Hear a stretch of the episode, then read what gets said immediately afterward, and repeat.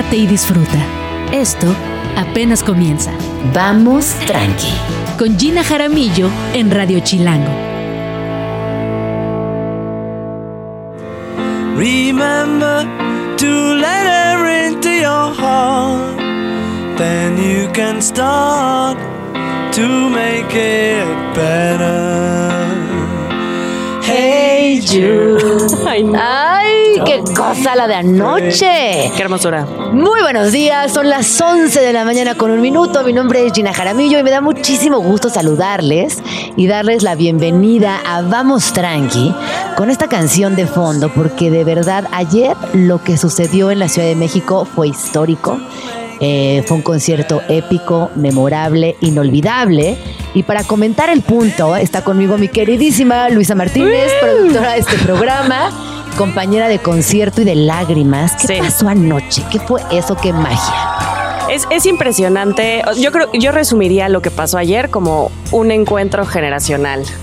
Transgeneracional. Pero- exacto, Sí, en toda pero- la extensión de la palabra. Pero especial, o sea, muy especial porque el hilo conductor o la cosa que unía a esas generaciones, a todas esas personas, a todas esas historias, era la música. Y era la música de los virus y específicamente de uno en particular, que bueno, ya sabemos que era Paul McCartney. Paul McCartney. ¿Qué te voy a decir una cosa? Yo desde que llegué sentí una vibra muy particular, muy bonita, la gente pausada, calmada, eh, tranqui. Íbamos Sí. como en una, en un son de paz total y absoluto, sin prisa, sin, sin ninguna gana de llegar primero o- Sí. o, pasar rápido. Y fue una noche muy mágica, además hasta el clima favoreció. Sí, y creo que justo ese ambiente del que hablas tiene que ver con la gente que, que fuimos, pero hablo- o sea, voy a hablar en tercera persona, la gente que fue específicamente esta gente mayor de 50 años, mayor de 60, de 70 años, que un poco te transmiten o te transmitieron ayer cuál era la verdadera razón para estar ahí, que era quiero revivir, quiero volver como a, a sentir todas estas emociones que esta música me hace sentir. Y entonces yo creo que eso se, transmit- se transmitía entre toda la gente que estábamos ahí. Yo tuve muchas reflexiones a lo largo de la noche. Tuve la fortuna, la gran fortuna de ir con mi papá. Mm. Y eso se lo recomiendo. Si tienen la posibilidad Sí. de ir a un concierto con sus papás o Sí. con su mamá o lo que sea que involucre a la familia, háganlo. Sí. Yo creo que es una de las noches más mágicas que yo he tenido con mi papá. Y mira que he tenido muchas. Pero lo de ayer sí fue sumamente especial. Verlo cantar, disfrutar, eh, entonando las estrofas secretas de las canciones, Sí. dándome data todo el Justo, tiempo. yo fui con mi mejor amiga Alucinante. y su papá. Es un señor de 70 años que además fue periodista musical y es un mega melómano. Eh, y justo la experiencia era esta, era voy a escuchar la música que me gusta, voy a escuchar la música que todos conocemos, pero con una voz que te iba como llenando de información, de historias, y no solo lo que hacían y lo que decían, sino cómo se veían, cómo escuchaban la música, qué partes cantaban, con qué intensidad, era como, ok, estoy, este, es- esta persona está compartiendo... eh, todas esas memorias, todas esas experiencias y la forma en la que me está llegando a mí toda esa vida, todas esas historias es con la música. te está narrando la Sí. historia. Fue muy bonito. Y ahora hablemos de Paul. Número uno, quiero que sepan que eh, a sus 82 años, 81. 81 años, corre, canta, Brinca. se para, se involucra con el público como si tuviera 42. O sea, tiene una vitalidad alucinante. Es un genio. Eh, toca, es multiinstrumentista, ya Sí. lo sabemos, saca un bajo, una guitarra, un ukulele, se pasa el piano, canta. Interactúa con la gente, es que es un genio musical y se nos olvida de pronto hasta que estás ahí que es claro, es que es un virus. Por supuesto. Y creo que además, o sea, más allá de todo lo que ya sabemos que se, que se habla de esto, que son las canciones, lo increíble que es verlo vivo, ver a esta leyenda viva frente a ti, etcétera, sí hay un mérito. O sea, sí hay un mérito que se tiene que recalcar hoy y en su momento se, se hará también el viernes, porque el jueves habrá otra presentación de Paul, que es esto, esto que muchos artistas hoy no hacen, que es claramente es un señor de 81 años que se preparó físicamente Y que no Para necesita esto. trabajar, que esto lo hace porque lo goza y lo disfruta realmente. 100%, pero además lo hace bien, Sí. lo hace profesionalmente. O sea, el señor se preparó, claramente se preparó físicamente para lo que hizo ayer. Porque yo, a mis 35 años, no te aguanto ese Yo cuando lo vi corriendo las escaleras dije, ah, ahora sí estamos hablando de alguien que está en condición física, que hace ejercicio, que se alimenta súper bien y que tiene una disciplina evidente. Interactúa con el público. ¿Qué Y magia? ¿Qué Además, magia eso? interactúa con el público mexicano En español. En español. En español, porque Paul McCartney se aventó el concierto en 94% del concierto en español. Sí, o sea, sí traía su acordeón, que además me, me puse a pensar a nivel logística como la persona que fue encargada de esos acordeones. Ponerles todos Porque los había por todos los por todos- instrumentos. ajá, o sea, el señor se iba al piano había. y había un texto en español, estaba parado al centro del escenario y había un texto en español. Entonces, bueno, mérito número dos, que, perdón, no necesita hacerlo. No. Si ese señor quiere, no lo hace y no pasa nada. Yo no diré hizo. bandas porque no quiero desperdiciar energía, pero hay gente, hay bandas, diga. hay bandas que no dicen ni buenas noches México. Ayer Paul McCartney no solamente dijo gracias más de 20 veces, sino que interactuaba con el público en algún momento. Es que tampoco quiero contarles porque habrá gente que irá después, pero cuando empiezan a entonar estas típicas eh, ole, ole, ole, ole, Sir Paul, sale con la belleza de musicalizar esa estrofa Sí. y hacerla una pequeña canción Sí. y dar las gracias de nuevo Sí. y continuar con el repertorio de tres horas. Además, prepárense porque el señor no se cansa. Ese es el último mérito del que quería hablar. 39 canciones.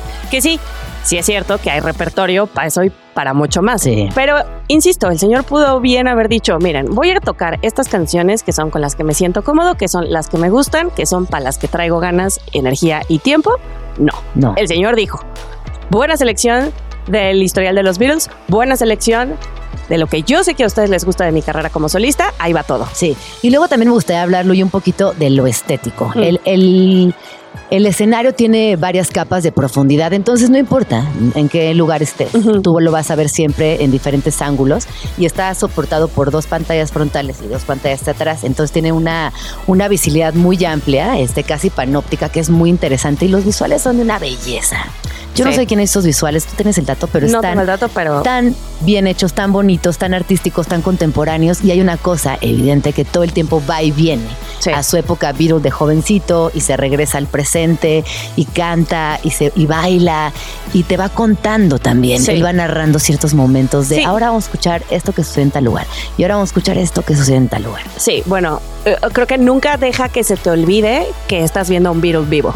Que parecería Claro. obvio, pero ya estando en la emoción del concierto y la gente cantando y tal, no se te olvida. O sea, no se te olvida que estás viendo a una persona que hizo historia y que estás teniendo la posibilidad, el privilegio Sí. de verlo en vivo. Es que yo decía, claro, es que cómo no, estamos frente a un Beatle. No Sí. hay más que esto. Sí, sí, sí. Fun fact del concierto y a ver si...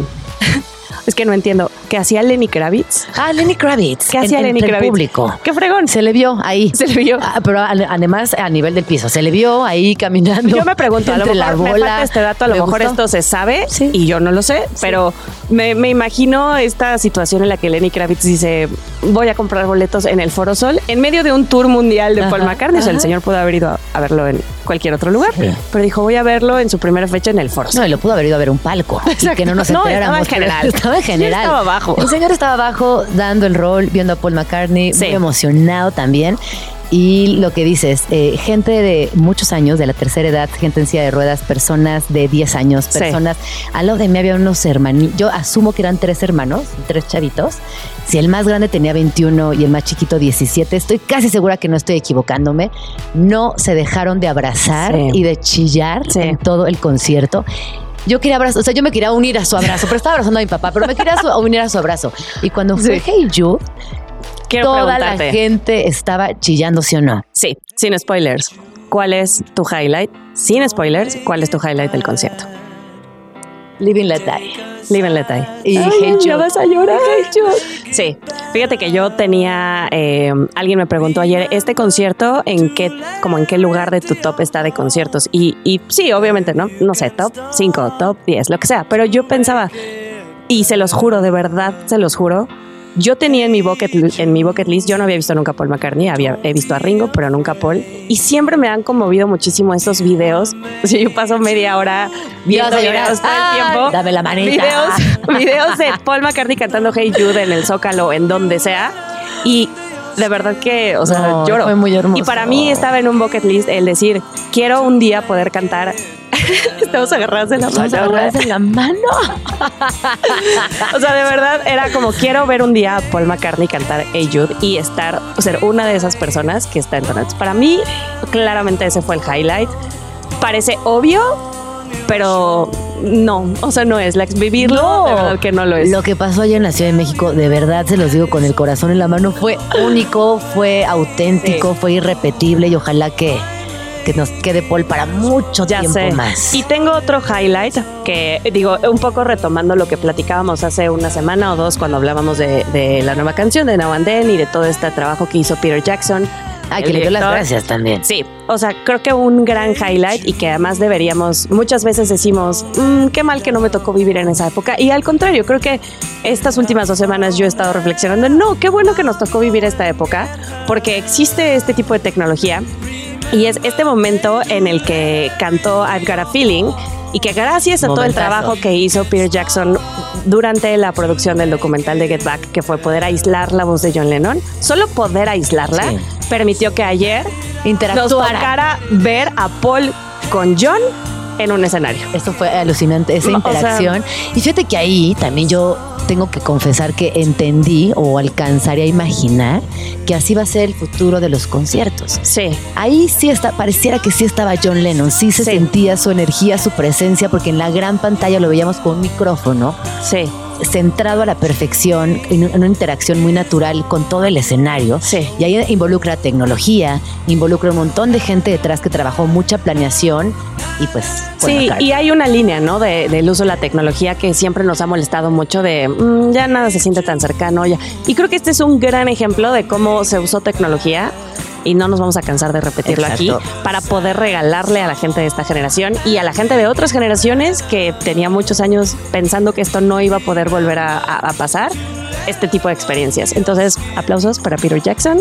Muy bien, Y muy bien. aplausos José. para Paul McCartney y aplausos para todas las personas que asistieron Sí. el día de ayer al concierto, que cantaron, que lo dieron todo, que salieron de manera ordenada y que disfrutamos en colectivo porque eso estuvo muy, muy bonito, Sí. muy especial. Aplausos para el baterista también. Ay, por favor, hablemos de- del baterista, Avi.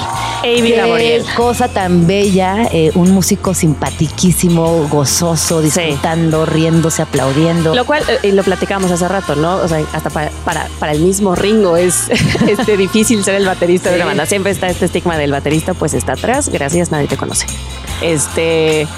Y creo que este es un gran ejemplo de ese- esos músicos que no importa en dónde los pongas, te dan el show de tu vida. Y que además él es, él es Américo, me-. México-americano. México-americano. Sí, Y sí, sobrino tiene- de Johnny Laboriel. Sobrino Sí, de Johnny sí. Laboriel. Es correcto. Sí, no, la verdad es que todos los músicos increíbles. Ah, es que no quiero spoiler nada. Sí, es que es por eso que Ya, vayan. sí, vayan por favor y luego comenten por aquí, vamos tranqui, ¿qué les pareció? Sí. Solo les podemos decir que va a ser una noche muy especial, muy mágica e. Sí, y viene Ringo pronto. Entonces, También guardemos energía para llegar a ese concierto y tener la oportunidad de ver a Ringo Starr. Yo voy a guardar ya, pero de todo. O sea, si quiero volver a hacer esto alguna otra vez de la vida, porque tengo que decirles, estoy destruida. Sí, es que sí cansa tres horitas de pie, cante y cante, chille y Más la chille. entrada, más la salida, que el metro.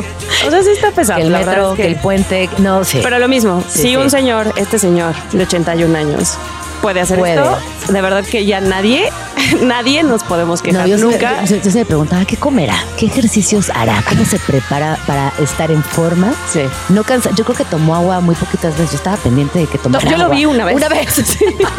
una vez. Sí, sí, sí. Y las sospechas se levantaron Ay, de qué estará tomando. ¿Qué estará tomando? Porque esto no es normal. No, no, no, no. La verdad, figurón, alucinante, un Sí. genio Sí. en su totalidad. Muchísimas gracias. No, gracias a ti por dejarme venir a llorar Ay, a tus micrófonos. Qué bonito, qué bonito concierto. Y está por aquí nuestra primera invitada del día de hoy. Eh, ¿Qué va a pasar en Vamos Tranqui? Pues les cuento rápidamente que hablaremos de No se dice provincia, el podcast de Patti de Obeso.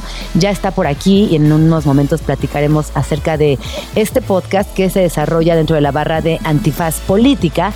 También ¿Por qué nos surge empezar a hacer yoga? Bueno, además de para seguir los pasos de Ringo Starr, que yo estoy asumiendo que hace yoga. Yo no sé si hace yoga, pero no me explico de otra manera. Vamos a investigar. Vamos o sea, a seguramente esa información sí Sí, está disponible. ahorita vamos a investigar. curiosar, sí. Eh, ¿Por qué nos surge empezar a hacer yoga? Y más si es sobre el agua. Para eso estará por aquí Adriana Romandía, que nos va a platicar acerca de Yoga Flow, este, esta nueva tendencia en la Ciudad de México.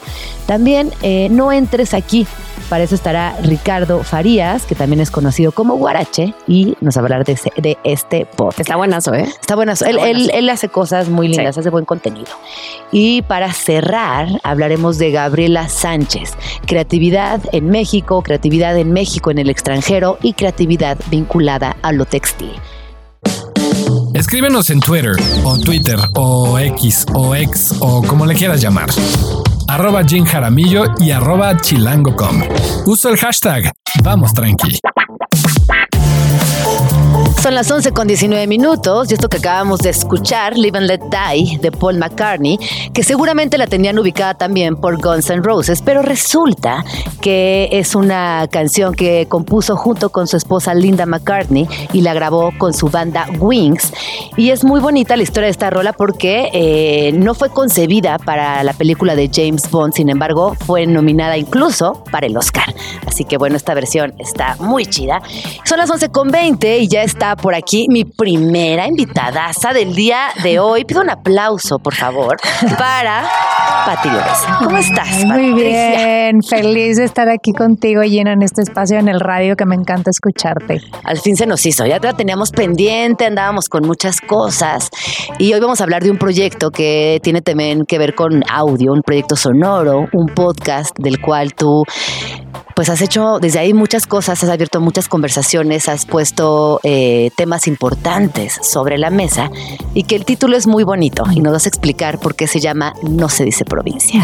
Bienvenida, Pati. Gracias, Gina. Pues eh, este proyecto se llama así porque, bueno, yo soy de Monterrey y hace algunos años que me mudé a vivir a la Ciudad de México y me reencontré con este término de provincia que solo escuchaba con Chabelo cuando era niña, ¿no? Y pero llegué a vivir aquí y de repente, ah, eres de provincia y eres de provincia y me provocaba un poco como pues reflexión, ¿no? Decir, ah, es un término a veces como despectivo, pero también simplemente indicativo. Y entonces, nada, a mí me gusta mucho trabajar en lo local. Pienso que eh, desde los estados de la República se construyen historias increíbles. Vivimos en un país con una diversidad brutal. Entonces, para mí era un gran pretexto hablar de la provincia eh, a través de un podcast que se refiriera a los proyectos que existen en los estados del país.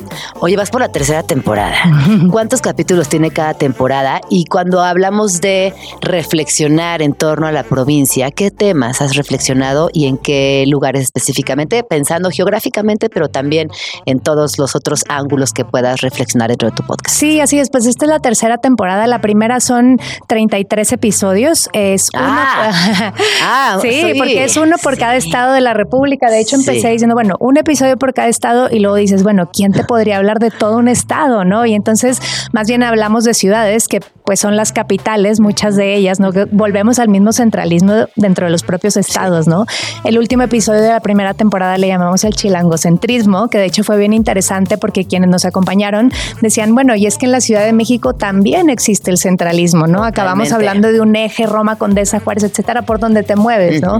Eh, la segunda temporada es muy linda, habla como de contrastes en el país, entonces invitamos a gente de las costas, de una y la otra, cómo se vive eso. Hablamos también como en el país, siempre hablamos del fútbol, pero el básquetbol es un deporte que se juega muchísimo en Oaxaca, en las comunidades. Y esta tercera temporada, en verdad, eh, me ha tocado el corazón. Es un orgullo poderla hacer en colaboración con Acento Acción Local, que es un fondo mexicano, que si no lo conocen, les invito a hacerlo. Un proyecto muy comprometido en apoyar a organizaciones colectivas, movimientos en rincones del país que trabajan temas de derechos humanos. Y hablar de derechos humanos en el país fuera de la Ciudad de México particularmente es bien difícil, ¿no? Es como esta primera idea de, ah, es para proteger a delincuentes, ¿no? Y los derechos humanos, o sea, es un, de, de verdad un término que incluso en lo local muchas veces no usamos o gente no quiere usar, pero vaya que hay personas que trabajan en ellos. Entonces, en esta temporada son 13 episodios. El primero hablamos del derecho a la organización, que es un derecho humano, ¿no?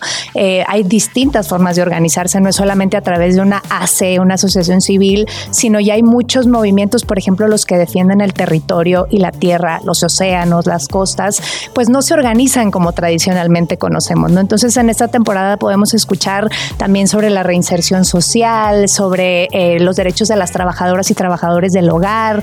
eh, y para mí ha sido muy lindo eso, tener personas que han venido de otros estados del país a hablarnos de, de derechos humanos y cómo los trabajan. No, y sobre todo ahorita que creo que estamos en medio de una crisis humanitaria a nivel global, cuando hablamos de derechos humanos, Pati, a veces pareciera que es un una utopía. Repente volteas a ver lo que pasó con Le Magistrade, o piensas en lo que está sucediendo en Gaza, o piensas con lo que pasa eh, en, el, en, el, en el mundo de los activistas y el medio ambiente. Y pareciera de pronto que los derechos humanos es una, una utopía, ¿no? Como una palabra, un concepto que únicamente existe y quienes nos dedicamos a los derechos, en mi caso de las infancias, trabajamos y no, no, no vemos hasta dónde vamos a poder llegar y a veces es un poco intangible y es un poco frustrante.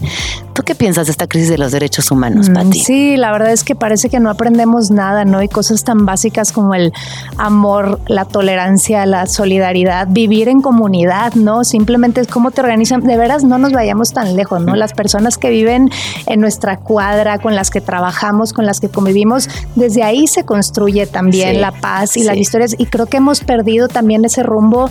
Eh, eh, sí creo que somos muchas veces sociedades muy egoístas, individualistas, y creo que de ahí es donde nace esta intolerancia y también como estas burbujas que se van haciendo, ¿no? Por eso a mí el, tema del, centralismo es algo que me pone mucho a pensar en términos de dónde se concentran recursos, dónde se concentran nuestras energías, qué escuchamos, qué información recibimos.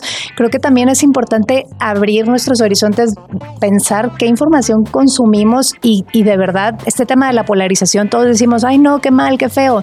Pero al final del día acabamos rodeándonos y escuchando lo que queremos escuchar, lo que nos hace sentido. Y creo que ahí es donde empezamos a perder. Y, y sí, la verdad, nada, comparto contigo que es muy triste lo que está pasando. Estás escuchando Vamos Tranqui con Gina Jaramillo. Son las 11 con 29 minutos. Estamos aquí de regreso en Vamos Tranqui. Y si nos acaban de sintonizar, les cuento que estoy platicando con Patti de Obeso. Ella es locutora y presentadora del podcast No se dice provincia, que lo pueden encontrar en la barra de Antifaz Política, eh, empresa de la cual también, no es una empresa, es una ONG, ¿no? De la cual también forma parte Patti y lleva desde ese espacio muchísimos proyectos interesantes que tienen que ver con derechos humanos. Y justo antes de irnos al corte, nos quedamos ahí, en que a veces decimos, ya no puedo más que desánimo, qué mundo eh, ay, qué país, está todo muy triste. Sin embargo, sin embargo, créanme que todavía otros mundos son posibles, otras sociedades son viables y sí está en nuestras manos que esto suceda. Y tú estabas por compartirnos una reflexión cuando nos tuvimos que ir al corte, Pati.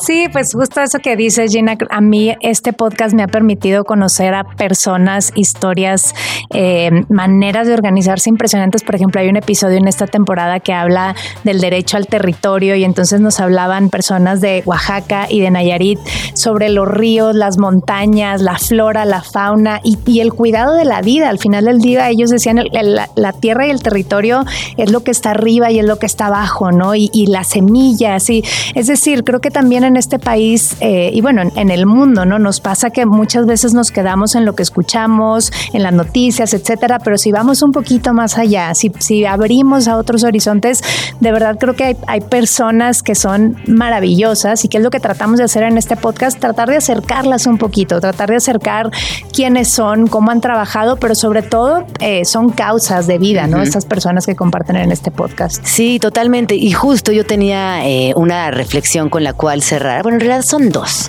Eh, la primera es que Yolanda Reyes, ella es poeta y escritora colombiana, la semana pasada en el encuentro de infancias, al final nos dijo, la única forma de resistir hoy en día es también en agrupaciones pequeñas, porque este organizar del cual tú hablas, del cual yo también estoy consciente que a veces es, uy, es que organizar mil personas, no, organizarte pueden ser cuatro, pueden ser diez, pueden ser lecturas colectivas con 15 niñas, pueden ser eh, conversatorios de sembradío y cosecha con cinco amigas, pueden ser juntarte a tejer con ocho personas.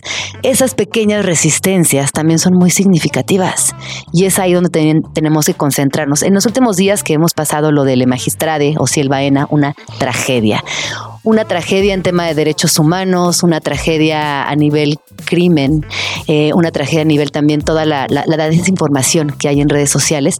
Yo te puedo decir que él, ella, perdón, ella fue una persona muy luminosa, muy luminosa.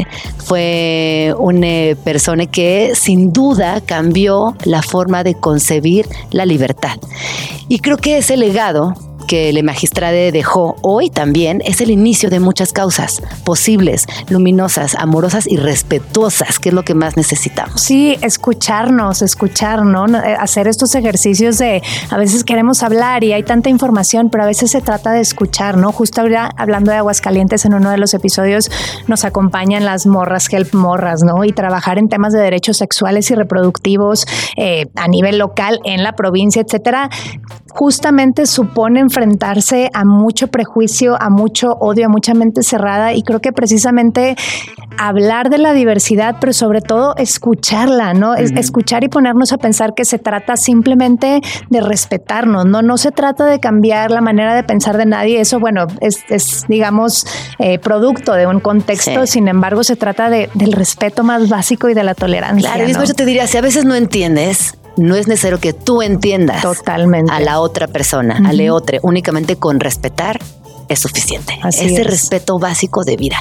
Pati, ¿dónde podemos escuchar tu podcast? ¿Cada cuánto estrenan capítulo? Redes sociales, todo, por favor. Sí, pues justo el día de hoy estamos estrenando un episodio que se llama Se dice Derecho al Cuidado. Lo pueden encontrar, bueno, en todas las plataformas donde pueden escuchar podcasts, no se dice provincia. Eh, nuestras redes en Antifaz Política y en Acento Local. Eh, ahí también pueden disponer del podcast. También encontrar las ligas a las organizaciones, movimientos y colectivos que invitamos, conocer sus proyectos apoyarles, ¿no? Esta semana estuve, la semana pasada estuve en La Paz con colectivos de pescadores, personas que, bueno, también en La Paz siguen afectadas por un huracán, no hay tantas causas que apoyar en este país y ojalá este podcast sea una ventanita para acercarse a cosas maravillosas que están sucediendo en este país. Y dentro de las organizaciones también yo creo que algunas veces nos despertamos y decimos, ¿sabes qué está pasando? Todo de todo.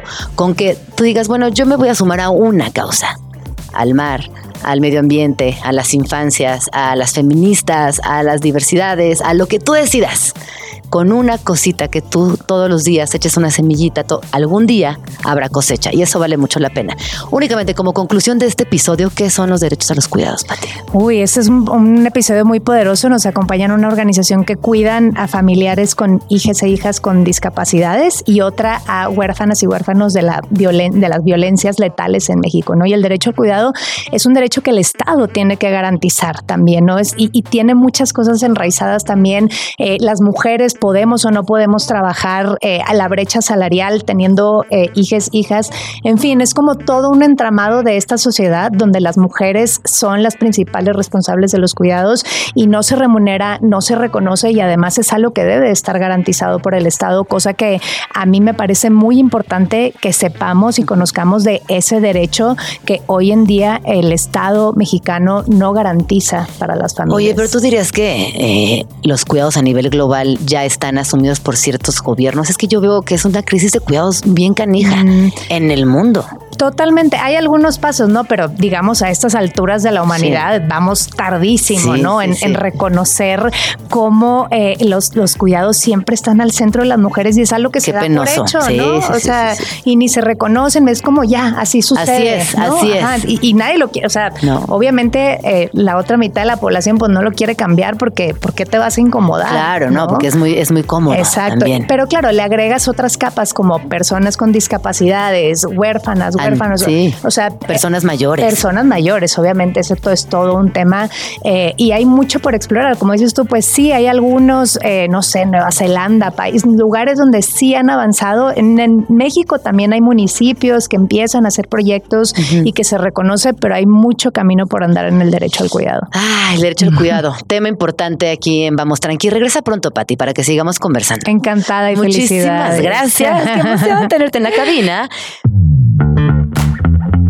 Spots chilangos.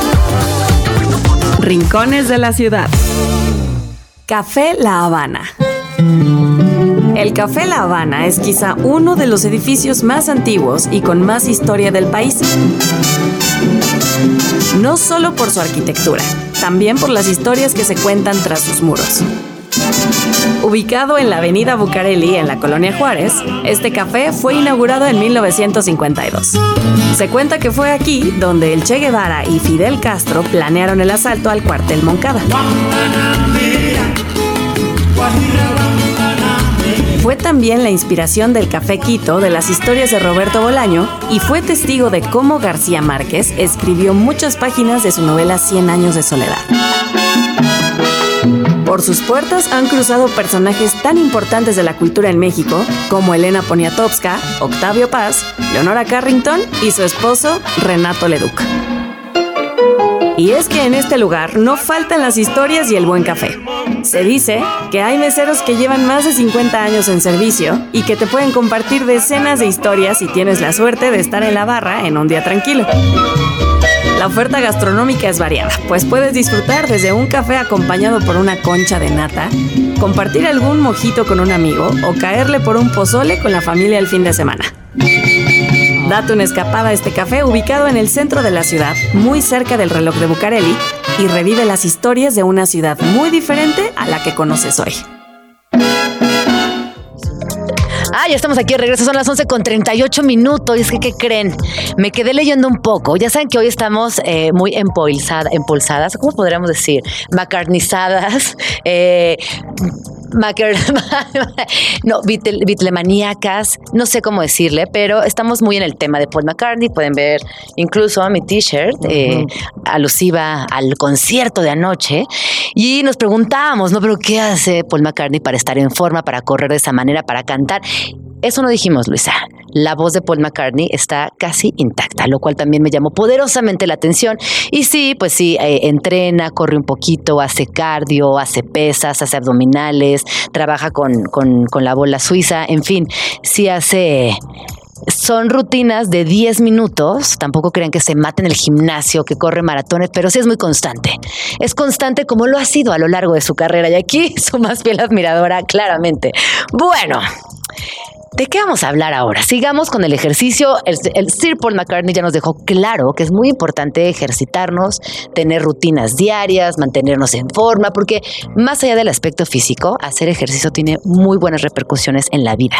Y sobre todo cuando tenemos 40 más, que ya se nota quienes hemos hecho ejercicio toda la vida y quienes no. Y me incluyo en quienes no, porque yo hago ejercicio mucho tiempo, luego lo suelto y así, no soy muy constante. Pero cuando hago ejercicio noto los cambios enseguida y en todo, estoy más prendida, estoy más lúcida, me concentro, obviamente el cuerpo este, no también responde. Así que para hablar de esto y un tema muy puntual que es el yoga float, me acompaña Adriana Romandía, quien ha desarrollado su carrera profesional como publicista en el área de planificación estratégica y marketing digital, con más de 17 años trabajando en diferentes agencias creativas de publicidad. Y en el año 2018 se tomó un tiempo para poner en marcha la idea de un proyecto llamado Yoga Float. Bienvenida. Muchas gracias, muy contenta de estar aquí, más cerquita. Muchas gracias, muy contenta de estar aquí, muy contenta también de verte aquí en estos micrófonos. En estos micrófonos, Adri. Muy contenta, muy contenta. A ver, ¿cómo inicias, cómo decides dejar tu lado de publicista y enfocarte en un proyecto propio, en un proyecto que tiene que ver con yoga, que involucra agua y que además tiene como vehículo tablas de surf? Es correcto, es correcto. Suena un poco complejo, pero bueno, eh, de alguna manera nunca me he separado como de esta área profesional, ¿no? O sea, justamente este como background de marketing y publicidad me sirvió para hacer pues este como idea de cómo poder plantear un poco este proyecto, ¿no? O de cómo iniciarlo, o cómo arrancarlo, eh, generar un nombre, generar una especie de presencia, sobre todo en algo que pues es completamente desconocido, nuevo, o este tipo de práctica que es yoga sobre el agua. ¿Y tú dónde lo, lo conociste o cómo decidiste traerlo a México? Pues yo lo conozco a través de redes, la verdad, como ahora vemos muchas cosas, ¿no? Entonces yo seguía a una maestra. Pero tú eras yogi. En ese yo era yogi, yo era yogi. Yo ya llevo como 10, casi un poquito más de 10 años practicando. Entonces este punto de Paul McCartney, o sea, sin duda, ¿sabes? Longevidad, estirar el cuerpo es estirar la mente, es abrir un poco la cabeza, es sacudirse, es mantenerte vigente y estar activo, ¿no? Entonces yo cuando empecé a practicar yoga, pues empecé de muy poco a poco y en esos 10 años creo que es muy poco también. Pues sí, como a ir desbloqueando ciertas cosas físicas, sobre todo, como también decías, el cuerpo se siente liviano, este, tienes más, más eh, lucidez para ideas, para proyectos, para creatividad, ¿no? Entonces, pues justamente era como casi casi de entre más practico o entre más me muevo, más va fluyendo también esta idea pues de negocio, de proyecto, que tampoco es el negocio millonario aún, pero pues es un proyecto sólido que además ya cumplió cinco años, ¿no? Muchas Con pandemia y todo ahí Ajá. metida. Con agua, pandemia, tabla de surf, todo lo que involucra. Entonces, Increíble. Exacto. Yo llegué a esto a través, pues sí, como del mundo digital, redes, eh, como yo ya estaba un poco metida en este mundo del yoga, encontré un perfil de una chica que además, bueno, vive en un lugar paradisiaco, así en, en Bahamas, ¿no? O sea, Ah, ya imagino en, sus en fotos. Aruba. Perfectas, ajá, yoga, ¿no? O sea, el, el azul increíble del mar, como esmeralda. Sí. Entonces, pues es una chica que, que tiene un estudio de yoga que da a la playa y ella era como un poco la, la embajadora de estos, pues de estas tablas, ¿no? Porque también, pues, si es una práctica nueva, el equipo también es Pero no son nuevo. tablas de surf convencionales. Pues es algo muy similar. Eh, en realidad son unas tablas de paddle surf. Entonces es como Claro, para son remo tablas de pie. paddle surf. Ajá. Tienes Entonces, toda la razón. de igual forma también eh, pues están pensadas o manufacturadas para este tipo de disciplina. Entonces son más gruesas, son un poco más redondas y eso te permite, conforme vas practicando y llegando a un poco, pues un nivel tal vez un poco más avanzado o si tienes una práctica más avanzada, pues realmente como moverte con mucha facilidad en ese espacio reducido. Y por ejemplo, Adrix, si no hago yoga, nunca he hecho yoga, ¿puedo Claro. llegar a Yoga Flow? Claro, Ah, claro sí, que ¿me voy a caer o no claro voy a caer? sí. Bueno, mira, esa Dime es la una neta, pregunta. dime la verdad. A Esa es una pregunta que yo creo que la moneda está en el aire, ¿sabes? Tú te puedes subir Siento que me caería mejor mil en el primer saludo al perro. ¿O dice? Saludo al sol. Al sol, al perro. Y perro mirando abajo. Con mezclé todas, ¿vieron? Mezclé todas. Mezclaste todas, pero está bien. Y bueno, esa es mucho como la duda de la gente de, oye, me voy a caer, este, tengo miedo, ¿no? O sea, el hecho de que tengan miedo de caer al agua, o sea, ahí te vas dando cuenta de cómo somos como personas aprensivos, miedosos, Controladores. controladores, no me va a salir, me voy a caer al agua, este, me voy a mojar o mi equilibrio, o sea, como que luego, luego la mente sin siquiera probar, ya Ajá. te jugó chueco, ya no Sí. quieres hacer nada. Y por ejemplo, ahorita que venía para acá, una chica justo mandó un mensajito al, al WhatsApp como para preguntar informes y me ponía eso, es que me da miedo caer al agua. Entonces mi respuesta, y ahorita que estoy aquí en Vamos Tranqui, justamente la respuesta es como, vamos muy tranquilo, o sea, vamos Sí. suave y tú una vez ya ahí arriba, es un momento, la verdad, increíble. Yo cuando veo a las personas es como un autodescubrimiento, ¿no? De cómo me muevo, o sea, todas estas cosas que das por sentada, me siento, me levanto, ando en la bici, camino, corro, troto, me muevo un poquito, 10 minutos como Paul, pero ahí arriba es como, mm, o sea, nunca había experimentado una sensación de superficie inestable sobre la que mi cuerpo tiene que tener una especie de control o yo de hacer esta tierra para que la tabla sobre la que yo estoy esté lo más fija, sólida Claro. posible. Porque de, ¿no? de- de ti depende también tener. Por eh, ¿no? supuesto, como de ti poder todo. manejar esa tabla. De ti depende Oye. Adrix, ¿y cuánto dura una sesión? La clase dura una hora. Ah, perfecto. Eh, casi la hora, eh, como 50 minutos, ¿no? Con Y música, sin música, en silencio, ¿cómo depende es el del ambiente? lugar, depende del lugar o depende del espacio, depende a lo mejor como de la alberca en la que estemos, si es un espacio un poquito más cerrado, pues sí puede haber música, si es en un lugar un poco más un deportivo, que es donde regularmente suceden las clases, es pues mm, así, con el sonido general. Del deportivo, deportivo y del agua, la verdad. O sea, el tema del agua, cuando la gente a mí me pregunta, bueno, ¿y qué? O me han dicho cosas como, ay, ya no saben ni qué inventar. Y yo así de, ¿no? Entonces es como, la gran diferencia, pues justamente es el medio. Uno, el sonido. Dos, la tensión que genera, ¿no? O sea, cuando tú estás haciendo movimientos más dinámicos, activos, cuerpo activo, súper firme, abdomen, o sea, con una sesión de eso profundizas mucho como en todo tu, pues todo tu tronco, ¿no? Todo, todo lo esfuerzo, todo sale del centro del cuerpo. Entonces ahí es donde la gente descubre como, ah, sí hay abdomen, Sí, ¿no? sí, o sea, sí. y sí esto es lo que me empuja hacia una fuerza de contrarios, hacia adelante, hacia atrás, ¿no? Eh, A mí me gusta hacer yoga, sí me parece que es una disciplina muy bonita. es muy bonita. Tener prácticas de yoga además te lleva a muchos lugares nuevos de la mente y luego te clavas un poquito más y descubres que es eh, una disciplina ancestral ancestral que tiene cruces con muchas culturas en otros países y cómo también eh, a lo largo del planeta hoy es algo que se practica de manera masiva. Así creo que la yoga está atravesando por un momento interesante, donde hay infancias haciendo yoga, donde hay gente eh, de la tercera edad practicando yoga y esta práctica, pues sí, construye muchos otros aspectos de tu vida. Adri, ¿dónde podemos seguirte? ¿Dónde podemos enterarnos de todo lo que sucede? Clases, costo de recuperación, Todo. etcétera. Toda la información la pueden encontrar en yogafloat.com, es yoga F L O W T. Eh, yogafloat.com es el sitio y Yogafloat son todas las redes, Facebook, Instagram, YouTube, ahí pueden ver entrevistas o más videos, eh, testimonios también de la gente.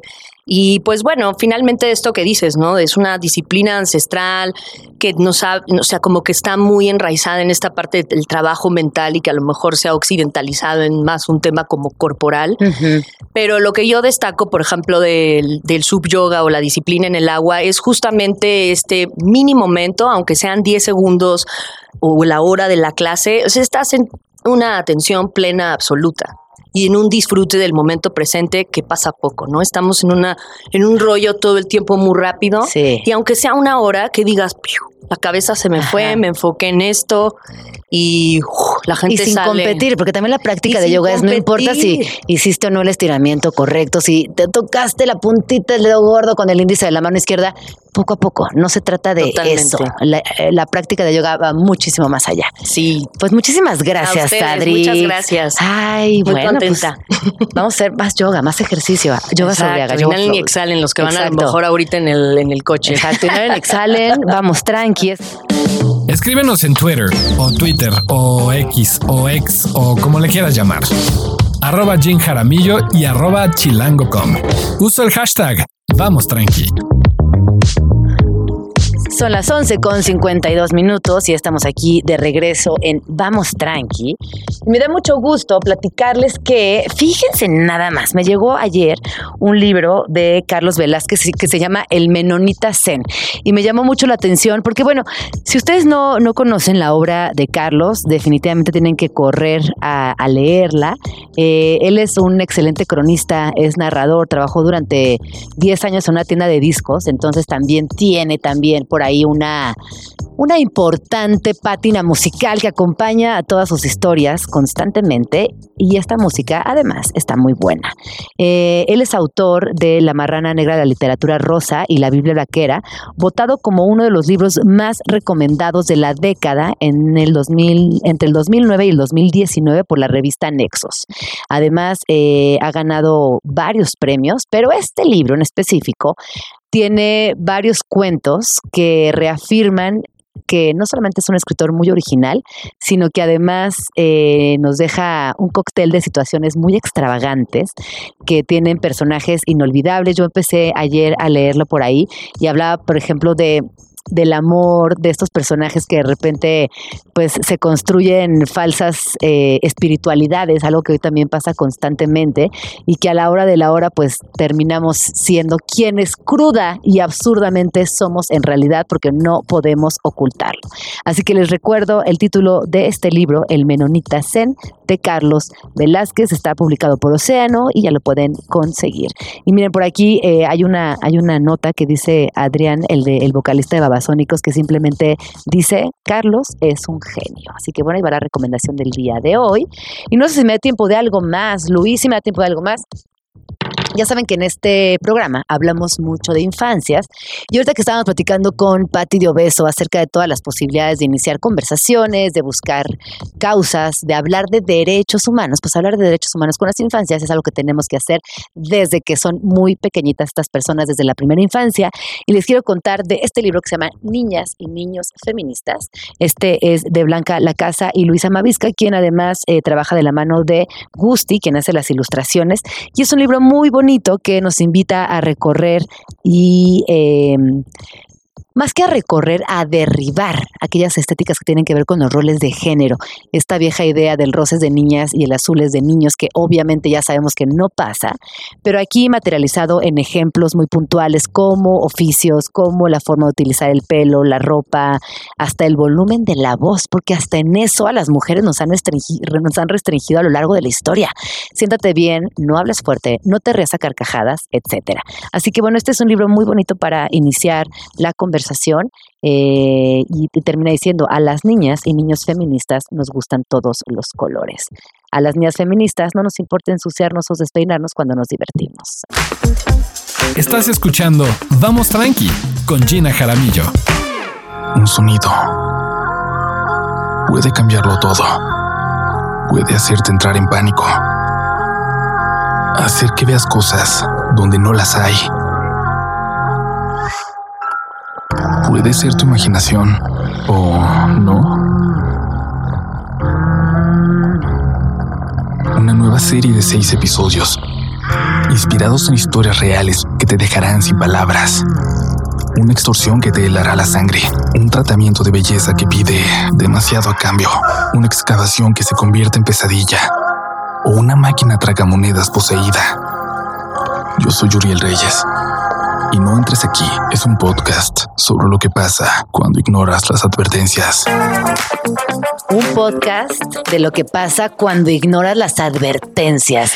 Después de este enunciado, me queda claro que te mueres de, uno, curiosidad por escuchar el podcast y dos, de miedo, porque creo que muchas personas hemos ignorado las advertencias a lo largo de nuestra vida. Bienvenido Ricardo Farías, también conocido como Guarachek, guionista, director mexicano con experiencia en ficción, documental y reality, y hoy invitado en Vamos Tranqui. Bienvenido. Muchísimas gracias Gina por, por invitarme a 啊。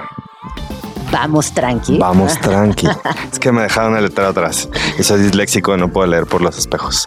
Oye, no, pero feliz de estar acá, eh, muy contento eh, de sobrevivir a la última semana antes de que empiecen los, los festejos de Navidad, ¿no? Porque si no hablamos de terror ahora ya nos aniquilan los Santa Clauses de la calle y... Es última oportunidad. Sufrimos, así es que muchas gracias por invitarme. Oye, yo muy contenta de platicar contigo y de tu experiencia haciendo podcast, tomando en cuenta que los podcasts van a velocidades eh, inusitadas, cada vez se producen más, cada vez se producen mejor y también cada vez hay más público, afortunadamente. ¿Cómo ha sido para ti este podcast y que nos hables de la mesa de escritores, escritoras, que, es un mesón? Por supuesto, primero eh, la confianza del equipo de Wonder y Amazon, de, un abrazo ahí a Sara Barrett y a Carlota Paricio, que confiaron en mí para dirigir y para ah, llevar como la mesa de escritores de este proyecto, y al equipo de Harpa Studio que lo produjo. Y eh, fue maravilloso porque, bueno, yo he estado en muchas mesas de escritores para hacer series de ficción audiovisuales, he showroneado proyectos documentales audiovisuales, pero era mi primera experiencia con sonido, ¿no? Eh, eh, digamos que discriminando la imagen, así como ahora nos escuchan y se tienen que imaginar cosas. Bueno, dirigir pensando solo en sonido es riquísimo, la experiencia, como hablábamos antes de entrar al aire, se desdobla de una manera diferente y nos permite entender que el universo sonoro es mucho más extenso de lo que pensamos, ¿no? Tenemos que ensanchar nuestros horizontes de realidad auditiva y la experiencia fue maravillosa. Te cuento un poquito si quieres de los, de los escritores y las escritoras en este proyecto. Eh, maravilloso porque algunos de ellos y algunas de ellas nunca habían hecho podcast eh, de ficción, sino que habían más bien eh, trabajado desde la literatura y fue muy rico como ese entrecruce de, plumas, ¿no? Eh, bueno, en, el podcast escribí, escribí yo, escribió Cristian Cueva, que él es un guionista de ficción, tiene ya dos películas por ahí este, en cartelera, un, dirigió un documental también de terror inspirado en Carlos Enrique Taboada y luego están otras plumas ya más conocidas, Natalia Bermúdez, Natalia Bermúdez que es una guionista y directora maravillosa, joven, eh, eh, talentosísima, que justo acaba de ganar em, el Festival de Cine de Guanajuato con su documental Norte, que es un, em, una sacudida emocional maravillosa. Si lo pueden encontrar por ahí, este, véanlo por favor.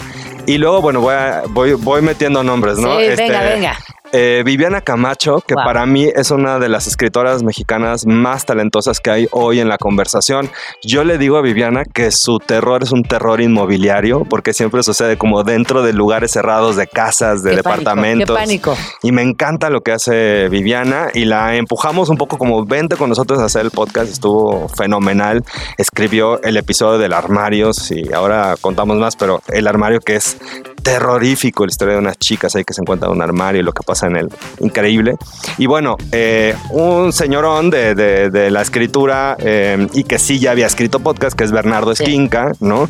Eh, que por supuesto que se la sabe de todas. Porque además Bernardo dio el paso muy rápido. Sí. Él en cuanto notó que la, la- La la aguja se, moría, se movía hacia podcast, luego luego se anticipó y ya vaya un rato escribiendo y, y generando también contenido para eh, eh, plataformas sonoras. Sí, y eh, Bernardo creo que además se tomó esto muy en serio y dijo, bueno, eh, se puso el reto de que su historia tuviera que ver desde la formalidad con el sonido. Entonces, el episodio de Bernardo se llama eh, Una extorsión inusual y tiene que ver justo con una extorsión telefónica. Todo sucede en llamadas telefónicas y es terrorífico, terrorífico. Y bueno, y cierro nada más por, eh, se, se me- se me olvidaba, eh, Jorge Alberto Gudiño, Ay, me eh, que bueno. Es más novela negra. eh, sí, él hace mucha novela Sí. negra y además acá también eh, eh, le tocó él adaptar una historia que tiene que ver, a nosotros le pusimos la descarnada, Ajá. o seguramente les ha pasado a alguno de ustedes alguna vez, eh, que se te sube el muerto y es un poco Me ha como pasado. la historia ¿Me de... te ha pasado? Sí, como es horrible. sí, Es, Es, una, horrible. es una de las sensaciones más feas Sí, sí, que he sí. experimentado. Entonces, bueno, pues eh, con, con Jorge Alberto estuvo también maravilloso trabajar y, eh, y bueno, pues también lo empujamos a hacer sonido, creo que fue una gran experiencia. No, pues esta mesa de escritores y escritoras está brutal, está alucinante, cada uno en su estilo, también cada Ujú. uno eh, con su impronta y sus propias experiencias. Yo quiero preguntarte específicamente, ¿cómo fue que decidiste irte por ese camino del terror, de ese camino de, ta- de también llevar a las personas emocionalmente y psicológicamente a un lugar inesperado? Bueno, pues es la historia de mi vida. Hace, hace poquito en mi Instagram eh, este, posteé una foto que me mandó mi mamá, que Ajá. encontró de, yo tenía, no sé, tendría cuatro años y estoy en una feria, una feria eh, viejita en, en Los Ángeles que se llama Knott's Berry Farm, que es Sí, una clásica, sí, sí. ¿no? Esta- estas ferias. Y estoy viendo en, en una especie como de terror y amor al mismo tiempo a una especie como de monstruo, un Frankenstein que estaba ahí, ¿no? Y lo estoy así como admirando. ¿no? Y yo decía, claro, eh, se me había olvidado, pero yo creo que toda mi vida he estado conectado con la idea de lo primitivo, lo cercano, lo corporal que es para cada uno, cada uno de nosotros el miedo.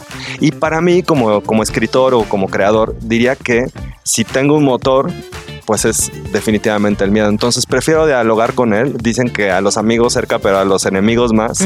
Entonces creo que al miedo hay que tenerlo cerquita, dialogar con él todo el tiempo y me hace sentir muy bien, me gusta, creo que es igual que la comedia, en otros sentidos, muy físico también el, el terror y pues no sé, siempre he tenido muchos miedos en mi vida, no necesitaríamos varios programas ajá. para hablar de ellos, pero diría que justo por eso, por ese diálogo con el miedo, me gusta explorarlo en, en muchos sentidos, ¿no? Entonces, por eso escribo terror. Pero si tuvieras que, ah, eso, eso- iba a decir, eh, pensando en miedo, hay muchos tipos de miedo. Sí, totalmente. Pero el terror a mí sí me, a mí sí me da mucho miedo, me da mucho mello, me da mucho pánico. Sin embargo, eh, si bien creo que no soy capaz de echarme una peli de miedo, Ujú. porque no, no Lo sufres, lo sufres pero mucho. siento- pero un podcast sí se me antoja Sí. y mucho.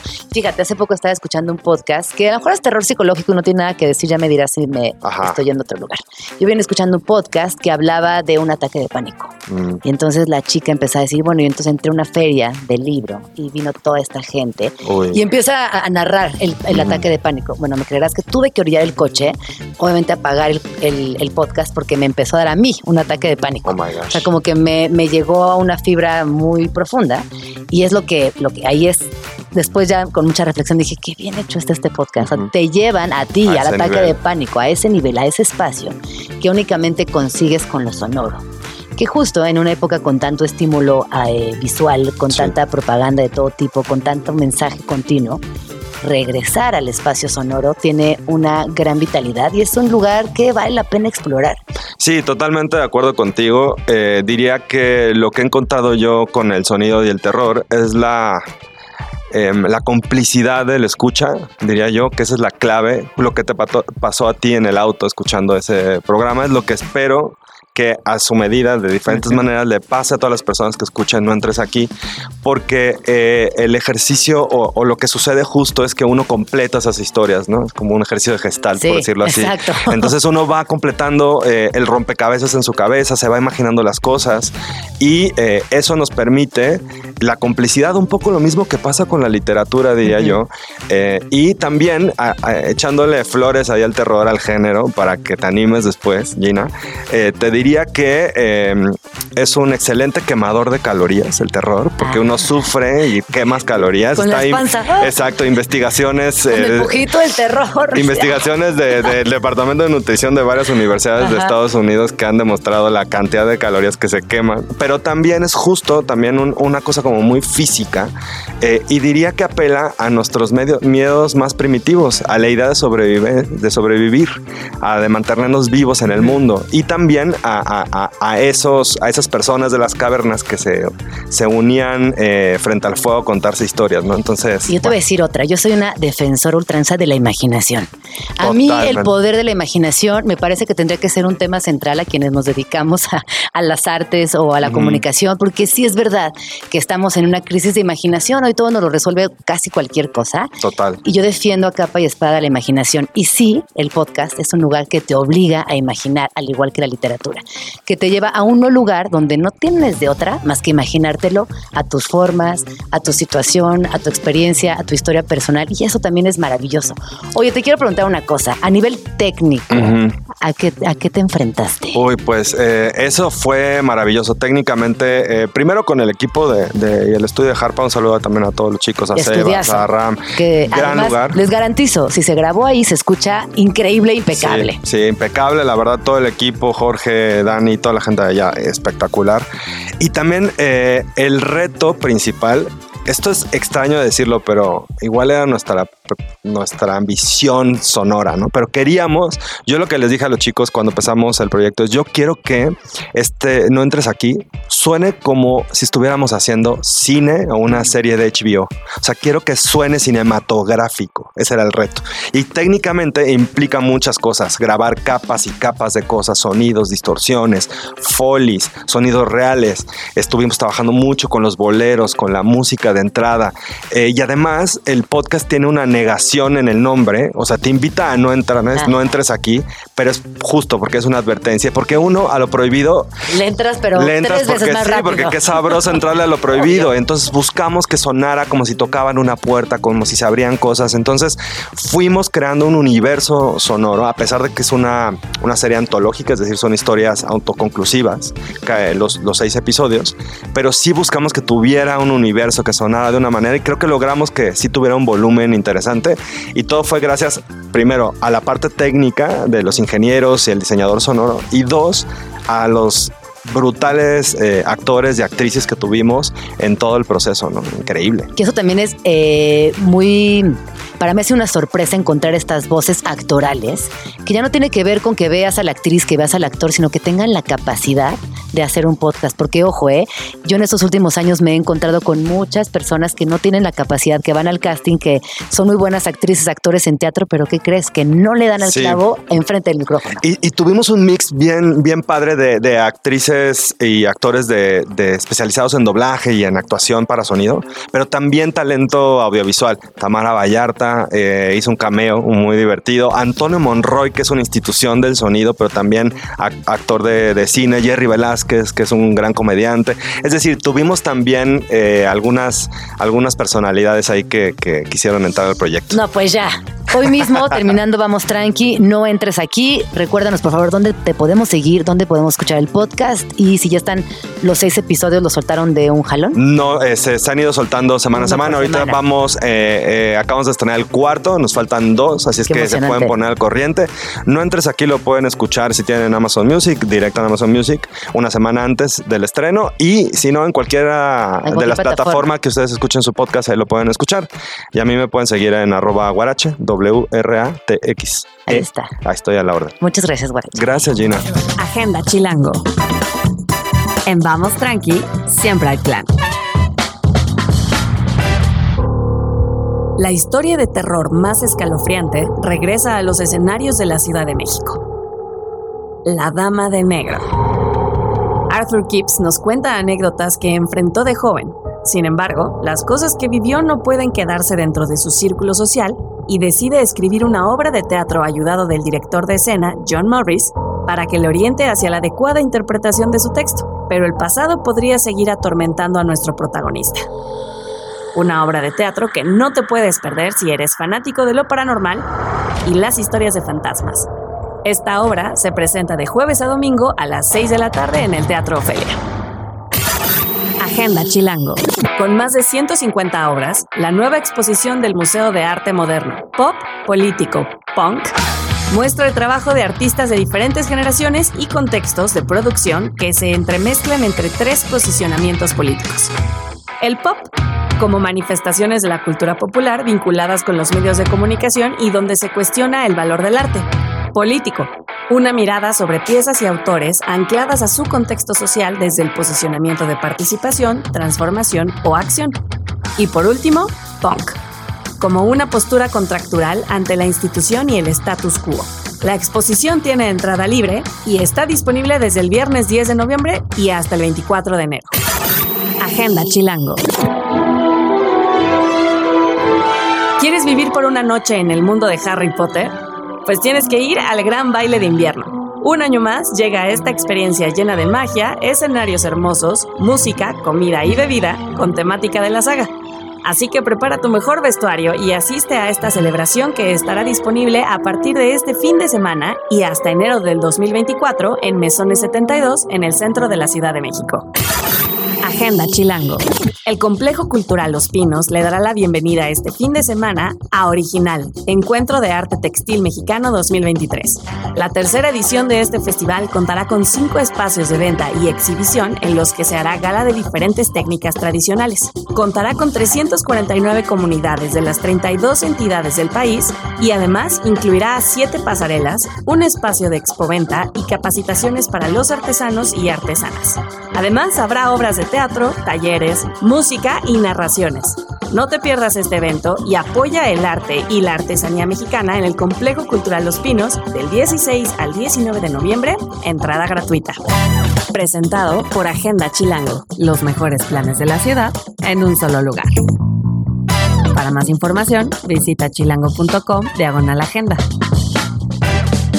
Escríbenos en Twitter o Twitter o X o X o como le quieras llamar arroba Jim Jaramillo y arroba chilango.com. Uso el hashtag Vamos Tranqui. Son las 12 con 19 minutos y estamos honestamente entrando a la recta final del año y todo lo que esto implica, es decir, posadas, intercambios, comidas con las amigas de la primaria, con las primas, con las vecinas, mucha fiesta, mucho compromiso social y muchas formas de encontrarnos con chupe, con alcohol, con tomar. Y la verdad es que sí está muy divertido, pero hay que hacerlo con mucha responsabilidad. Sabemos que a veces se nos van las copas y ahí hay que decir, bueno, ¿qué hago? ¿Qué puedo hacer? ¿Qué, con quién me voy? ¿Tomo un taxi? Etcétera. Hablar de la importancia de la conciencia sobre el consumo del alcohol, especialmente durante la temporada de fiestas, es fundamental y para esto me acompaña en cabida Heidi Cortés, quien es responsable de comunicación corporativa y relaciones públicas para Diallo en México. Ha colaborado como consultora en comunicación para diferentes empresas, industrias y en campañas enfocadas en educación e información de temas de interés general, como en este caso, drinkiq.com, del cual viene a platicarnos el día de hoy. Bienvenida Heidi, ¿cómo estás? Bien, muchas gracias por la invitación. Feliz de estar aquí con tu auditorio. Oye, a ver, platícanos, ¿qué es Drink IQ?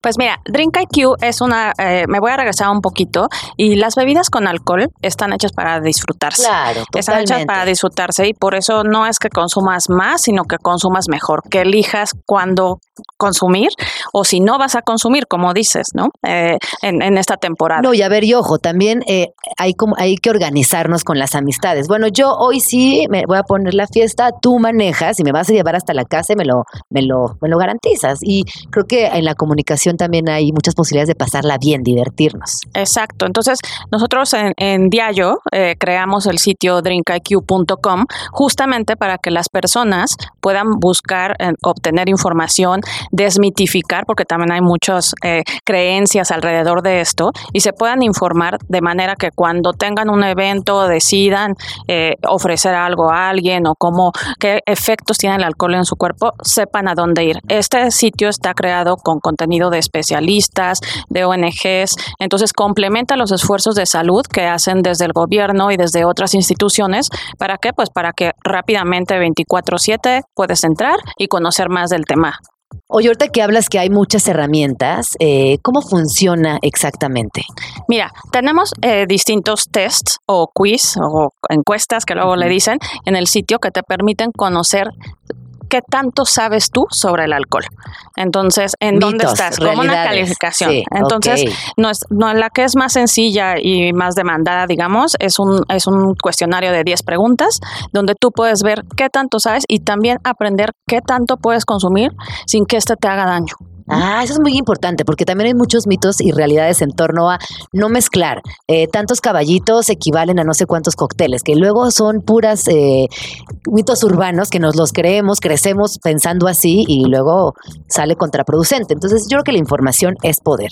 ¿Dónde podemos contestar estos quizzes si estamos escuchando esta entrevista? En drinkiq.com, ahí pueden entrar y en la parte superior justamente ahí dice qué tanto sabes sobre el alcohol, ponte a prueba y entonces pueden contestar esto para entender y también conocer que alcohol es alcohol sin importar si hablamos de la cerveza, de vino, de un destilado, es qué quieres tomar para alcohol, es alcohol donde esté. Alcohol es alcohol, ¿verdad? Porque muchas veces nos dicen, no, es que si te, te tomas dos caballitos de mezcal te puedes tomar cuatro cubas, no es cierto. Alcohol es alcohol y, y embriaga de la misma manera.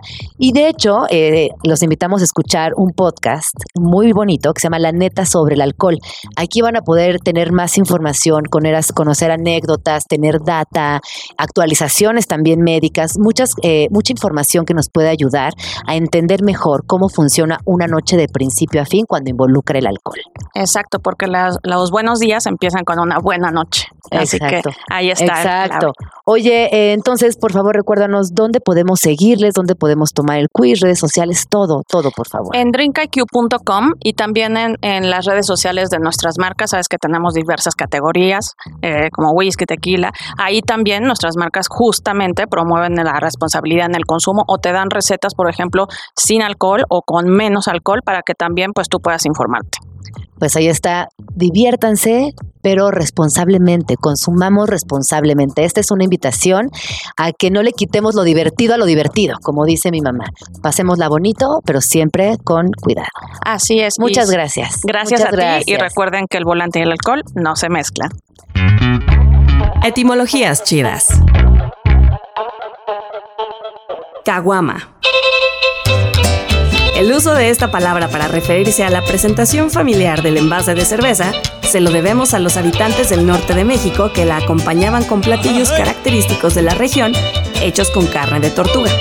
Casualmente, el color del caparazón de las tortugas con las que se acompañaban esos platillos era muy similar al de las botellas, por lo que la gente comenzó a identificarlas como caguamas.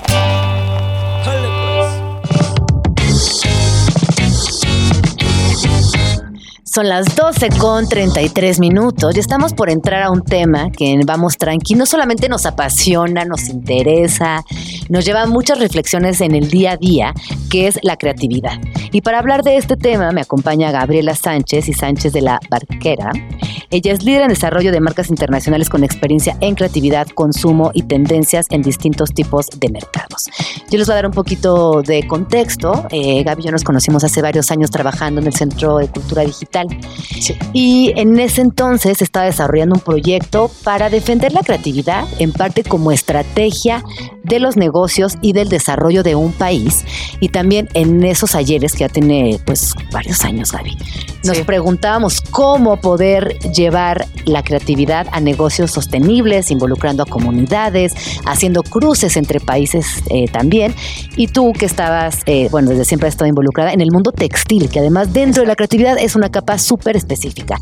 Bienvenida a Vamos Tranqui y cuéntanos qué estás haciendo ahora y qué has pensado en todos estos años respecto a defender la creatividad como parte estratégica de los negocios y del desarrollo de los países. Gracias Gina por la invitación. Qué emoción estar en México también y tener el tiempo de, platicar. Eh, bueno, yo empecé desde el principio mi carrera, ha estado muy enfocada en, en investigación de campo, trabajé mucho en África y eh, parte de mi misión en donde yo trabajaba fue generar infraestructuras en diferentes países y presupuestos, eh, eh, hacer como encontrar funding para desarrollar portafolios distintos, ¿no? Porque yo siento que muchas veces la parte corporativa y los clientes no entienden exactamente qué valor agregado puede tener el perfil creativo a nivel estratégico, pero también a nivel de contenido. Hay una realidad y es que la creatividad está denostada. Tan es así que eh, continuamente nuestras prácticas artísticas, creativas y culturales siempre son vistas desde otro lugar, como vistas para bajito. Y eso es muy triste porque yo alguna vez decía, bueno, quizás esto pasa en México, ¿no? La precarización de nuestras disciplinas. Pero luego conocí gente como tú y me di cuenta que no, que resulta que pasa en muchas partes del mundo. Y esto es muy triste porque el valor creativo eh, el ente creativo que puede, que puede eh, proponer al negocio el artista o la diseñadora o quien canta, quien baila, quien escribe, quien compone, es que es intangible y por eso está un poco bastante denostado, creo yo. Exacto, y en muchos, eh, en muchos ambientes corporativos te dan como tu arenero, o sea, como hay a los creativos denle su arenero, que jueguen en esa esquina, pónganle sus juguetes y a ver qué generan, ¿no? Y, y yo me encargué mucho como de defender incluso cosas bien secas, como cómo puedes diseñar una estructura corporativa que compita con finanzas, que compita con eh, recursos humanos y que compita con operaciones y que la cabeza de una empresa como un CEO eh, escuche a, a, todos los equipos creativos y realmente los tome en cuenta para, para decidir cosas bien importantes de negocios. Entonces mucho de mi rol fue eh, ser el traductor entre los creativos y la gente de negocios y eso es lo que me prende. Como... ¿Y a qué te enfrentabas, Gaby? ¿Qué te decían estos hombres de negocios que no alcanzaban a entender tu proyecto? Pues al final, eh, una de las cosas más importantes que hice, por ejemplo, fue cómo, cómo evalúes el éxito del contenido creativo y, y, que no sea como, ay, me gusta o no me gusta. Eso realmente para un negocio es irrelevante, uh -huh. ¿no? Porque en gusto se rompen géneros. Entonces a mí me prendía mucho cómo vamos a generar un criterio de evaluación. Eh, de, de, éxito, de, del contenido creativo no es una foto que me gusta, sino de qué manera esto le sirve a la empresa y cómo le genera al final dinero, ¿no? y no satanizar ajá. el dinero tampoco. Exacto, porque también desde el lado creativo hay, una, hay como una negación ahí al, al, al, al, al material eh, llamado dinero. Pero dime mm. una cosa, danos un ejemplo específico para que entendamos eh, de qué hablas exactamente cuando hablamos de creatividad, negocios, CEOs, to, todo este, este proyecto de emprendimiento. Eh, un proyecto, un, algo en específico. Por ejemplo, eh, la, el diseño de campañas de marketing para una empresa completa, ¿no? Y, y, y la menos, como el menospreciar que la gente creativa, ay, ponle colores, dale unos, unos Prismacolor y más o menos te van a hacer un dibujo y un logo en dos segundos, ¿no? Y decir, no, o sea, este, este es una, una, industria seria, tan seria como operaciones, tan seria como recursos humanos, y se necesita un presupuesto, un presupuesto más alto, se necesita, eh, sí, como dije, como un criterio de éxito y no solo de, ay, gracias Gaby, qué bonita foto, uh -huh, sino claro. de, bueno, hubo un research de campo muy importante, hubo eh, contratación de gente muy única, eh, portafolios que se hace un benchmark a, a nivel internacional, no es que yo contrate a portafolios que sean como el color que me gusta claro. o o tendencias que a mí me gustan, sino hacerlo más objetivo. Oye, en tu experiencia, pensando en el universo textil y en todos tus viajes por África, donde además yo sé que tienes un gran net, o sea, has conocido a tanta gente a lo largo de los años que hoy tienes una comunidad muy establecida. ¿Qué nos contarías de estos años trabajando en África y en específico con eh, el mercado textil? Ay, pues es eh, eh, eh, en algún momento yo siento que yo conocí países de África, eh, West y Central África mucho más que México, la verdad. Eh, sí, pero te fuiste chiquita. Sí, sí, sí empecé muy, muy chiquita, chiquita y algo que a mí me prendía también mucho en esa época fue tenemos una idea, tenemos mucha ignorancia, mucha ignorancia sobre esa área del mundo, ¿no? Y, y creemos lo que leemos en las noticias y, y en realidad nada que ver. no tenemos la imagen completa de Costa de Marfil, de Togo, de Benín, de Ghana, de Nigeria, de Congo. Y yo, yo quería contar historias distintas, ¿no? Y es- son países riquísimos, son sociedades tan complejas como la mexicana, ¿no? Donde hay, hay historias de colonialismo, pero también hay historias de qué pasó antes del colonialismo y cómo ahora religión y leyes se mezclan entre tradiciones antiguas, pero también eh, costumbres y sistemas que, que se incorporaron a raíz de la colonización. Y cómo eso ha generado un lenguaje creativo también bien complicado. Eh, como tú dices, eh, toda la historia textil en África pues está como muy eh, muy mezclada con colonialismo y también con tradiciones antiguas. Y, y como ahora, como creativo en el 2023, eh, tú puedes también generar un lenguaje nuevo no solo hacer un copy-paste de lo anterior y tampoco algo muy colonial, ¿no? Eh, esa era una temática muy, muy presente, como los productos del futuro, eh, qué lenguaje van a hablarnos. ¿No? Y cuando hablamos de productos del futuro, que también eh, necesitamos con urgencia nuevas tecnologías, nuevas cadenas de posicionamiento textil, eh, también estamos nuevas, eh, co- como cambiar por completo el tema de fast fashion, que creo que definitivamente eso es una crisis que está encima de toda la humanidad y que pareciera que no hacemos nada, Gaby. ¿Qué piensas de esto?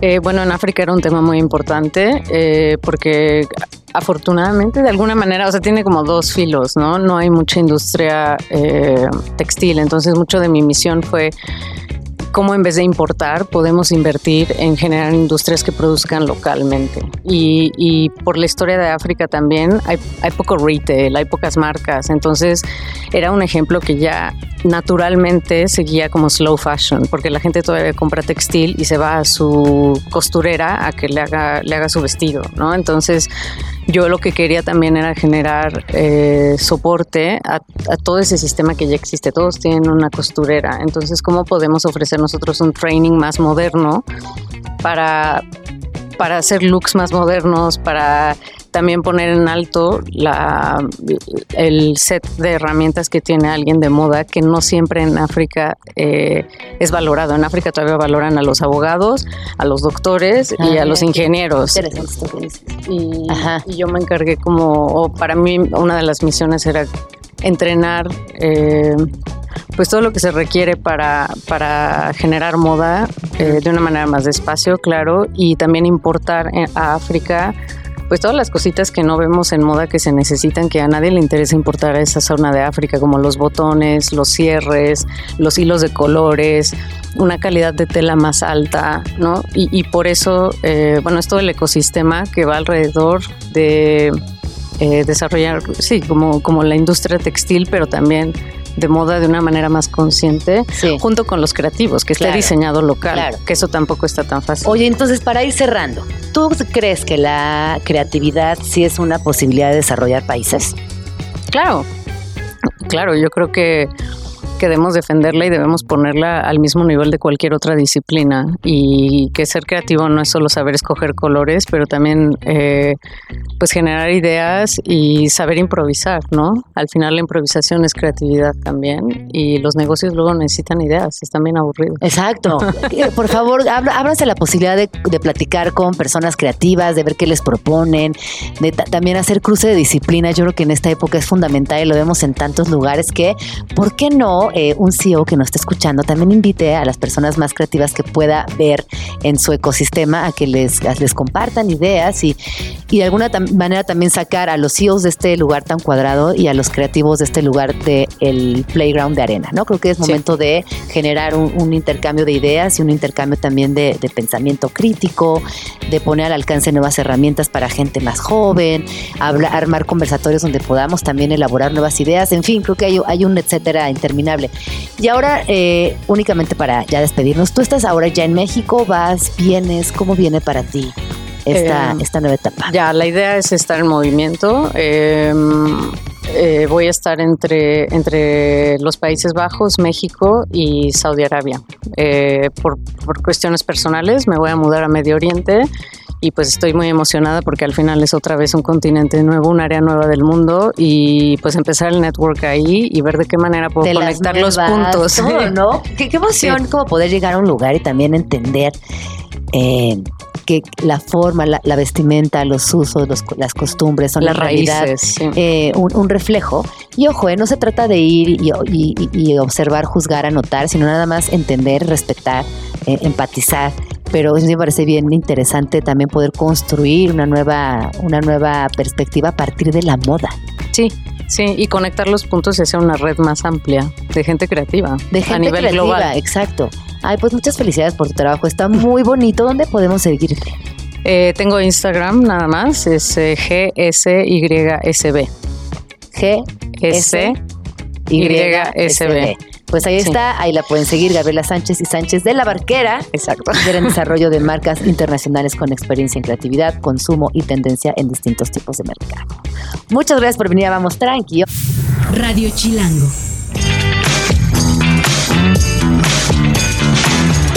Son las 12 con 49 minutos. Estamos prontas, prontas a despedir este programa del día de hoy. No sin antes recordarles que básicamente este programa estuvo dedicado a Paul McCartney, al concierto que tuvimos la oportunidad de ver algunas personas el día de ayer aquí en la Ciudad de México. También pasarles la nota de que habrá otra fecha y me informan que liberaron algunos boletos. Así que si ustedes tienen ganas de ir, es posible que siendo las 12 del día con 49 minutos, todavía alcancen uno que otro ticket y si no, no se preocupen que siempre hay otras posibilidades de conectar con Paul McCartney, con los Beatles. Eh, y justo hablando de conexiones, les quiero platicar de esta canción, Live and Let Die, que es la versión de Guns N' Roses, que la vamos a escuchar un poquito más adelante. Esta canción se grabó en 1991 y su versión fue nominada al Grammy por el mejor performance de hard rock en el año 1993. Yo quiero que piensen en Guns N' Roses en esta época y en lo increíble que eran. Es que era un bandón. Yo se los voy a decir que siguen siendo de mis, de mis agrupaciones favoritas.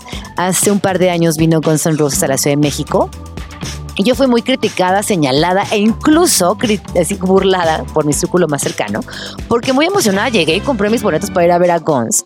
Y todo el mundo decía, no, pero pues es que Guns ya no es lo que era antes. Yo decía, bueno, pero nadie somos lo que fuimos antes. Las personas cambiamos, eh, envejecemos, tenemos formas distintas de pensar. eh, y yo sí creo también en que con los años mejoramos en unas cosas y quizás otras, bueno, pues las dejamos atrás. A lo que voy, al punto. El concierto estuvo espectacular. Axel Canta mejor que nunca, tiene una voz muy madura y si bien tuvo una época no tan favorable donde incluso daba los conciertos sentado en una especie de trono, ya en esta última oportunidad en la Ciudad de México, a ver, Axel Rose corría de punta a punta del escenario. Slash tiene más habilidad que nunca. No es que todo lo que, lo que yo vi en ese concierto era digno de haber pagado mi boleto con honor. Así que les vamos a dejar con esta rola, eh, pensando en Living Let Die, que esta canción ayer sonó en el concierto de Paul McCartney, pero la versión de Guns N' Roses. Disfrútenla y nos vemos mañana, nos escuchamos mañana en punto de las 11. Gracias a toda la preciosa producción de Vamos Tranqui. Yo soy Gina Jaramillo. Hasta mañana.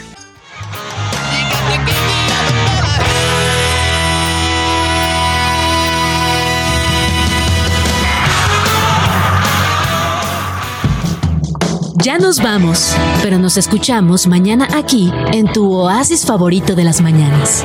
Vamos tranqui. Con Gina Jaramillo en Radio Chilango.